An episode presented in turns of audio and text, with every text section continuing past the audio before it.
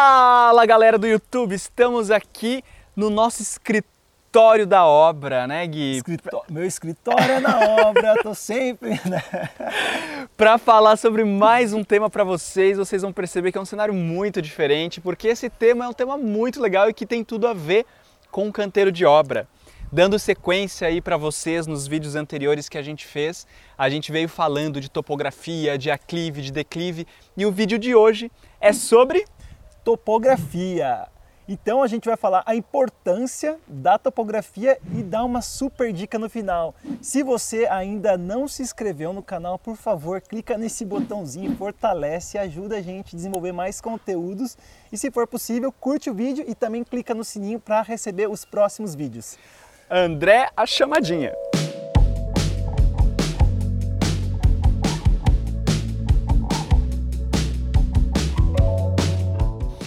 Galera, estamos aqui no terreno, no canteiro de obra, e a gente vai falar para vocês sobre a importância da topografia desde o início. A topografia, ela é o primeiro passo para um projeto de arquitetura, né, Gui? Com certeza. Até para desenvolver essa obra que a gente está sentado e gravando para vocês, a gente teve que fazer o levantamento plano e altimétrico. O que, que é isso? Como se trata de um terreno em aclive, que já foi gravado e está aí os vídeos para vocês assistirem no nosso canal. Aqui ó, a gente vai colocar um cardzinho aqui, um linkzinho, não sei como que fala, depois a equipe corrige, beleza? Esse projeto é um projeto em aclive e a gente precisou saber o nível que tem o final do lote. Então, por exemplo, nós temos cotas né, de níveis, curvas de níveis, que são as camadas das montanhas. O quanto que sobe cada camada com relação ao nível da rua, para a gente não se deparar com um projeto que é uma montanha e colocar uma casa como se fosse uma casa térrea no projeto que não tem nada a ver num lote que é totalmente inclinado. O ponto de partida para tudo isso vai sempre ser a calçada e a rua. A gente geralmente considera que a calçada e a rua são nosso nível zero, mas é sempre importante saber que as cotas das curvas de nível vão ter como base o nível zero do planeta. Qual é o nível zero do planeta? É o nível do mar.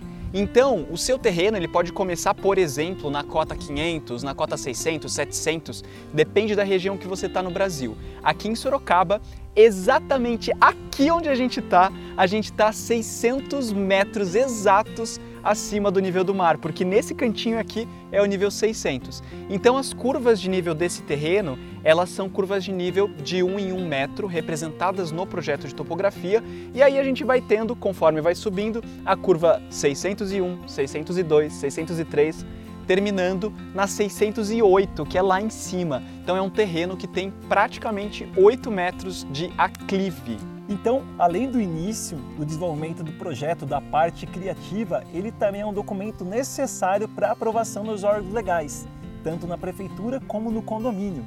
O técnico agrimensor ou responsável técnico também é, incumbido de fazer toda a parte do levantamento plano altimétrico, ele pode gerar um termo de responsabilidade sobre a demarcação do lote, que além das medidas dos níveis ele vai demarcar as divisas desse lote, comprovando que você não invadiu nenhum confrontante. É um documento que comprova para você que caso você tenha algum tipo de problema com o vizinho, que você seguiu o modelo correto e necessário exigido pelos órgãos legais. O ponto de início e de término de um terreno ele é tão importante que pensem vocês comigo ele pode comprovar inclusive se você invadiu o terreno do seu vizinho ou o contrário, se teve algum vizinho que invadiu o seu terreno. Então é extremamente importante contratar um profissional de topografia para fazer o levantamento planeotimétrico do seu terreno. Para nós da arquitetura, a gente começou falando disso, é um ponto de partida justamente porque é a base sobre a qual a gente vai pensar todo o projeto. Se é um terreno em aclive como esse, a gente vai pensar em soluções, como por exemplo platôs, para poder fazer o projeto escalonado de acordo com o quanto esse terreno sobe. Neste caso, deste projeto, como tem 8 metros de aclive, a gente pensou em dois platôs. Um primeiro platô, que é a garagem que está aqui do meu lado, é, que está localizada praticamente na cota 601, ou seja, um metro acima do ponto mais baixo da guia de quem olha de frente para o terreno. Então a gente já subiu um metro.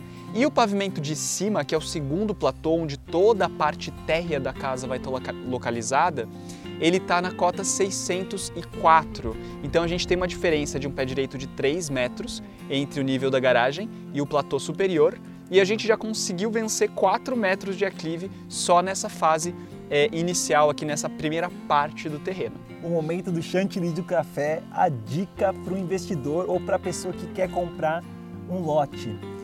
O projeto topográfico da implantação geral de qualquer loteamento, ele vem com o norte magnético, que é a orientação solar.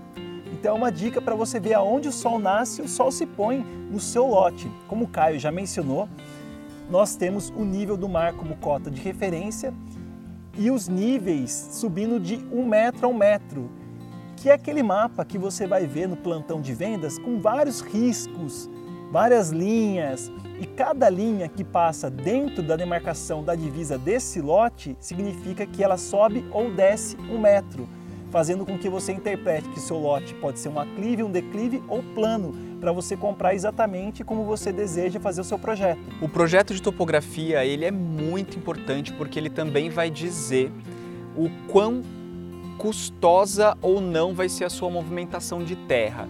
No projeto de arquitetura, a gente usa essas curvas de nível para estabelecer a melhor cota de corte e aterro. É extremamente difícil da gente pegar qualquer projeto num terreno extremamente plano, como se fosse uma tábula rasa, uma folha de papel. Pelo menos uma diferença entre o lado direito e o lado esquerdo, olhando de frente para o terreno, vai existir. Então, todo terreno significa dizer que vai ter um mínimo de acerto de topografia de corte e de aterro. Então pode ser que saia terra do terreno, que venha terra para o terreno e que a gente tenha que prever esses muros de fechamento já fazendo uma contenção de terra. No caso deste projeto, a gente precisou fazer um muro de arrimo. Na verdade, vários muros de arrimo, não só um. Um no fundo da garagem, nesse corte dos platôs, e no perímetro também muros que contenham essa terra da topografia original do lote dos vizinhos, porque a gente está subindo e como a gente fez um corte, essa terra precisa ser contida através de um muro de arrimo. E tudo isso tem um custo, nada de graça, tem o preço do muro, tem o preço da terra, então é muito importante vocês terem essa informação para adaptar o tipo ideal no lote ideal para o seu projeto. Esperamos que vocês tenham gostado desse vídeo e se vocês querem saber um pouco mais sobre como escolher um terreno que tem tudo a ver com a topografia, por favor, clica aqui no cardzinho que vocês vão assistir esse vídeo incrível que a gente já gravou aqui no canal. E muito obrigado por assistirem a gente. Não se esqueçam de se inscrever, de ativar o sininho, de indicar para um amigo, um amigo. O nosso enorme agradecimento à Living Conspet, a Luminária, a loja de iluminação, a Rena Estrutura Metálica, a Bela Casa, pisos e revestimentos, a Intersecta Energia Fotovoltaica e Automação e a Milan Conceito, a loja de móveis que trabalha conosco há muito tempo e logo logo vai deixar essa casa linda. Até o próximo episódio. Tchau, tchau!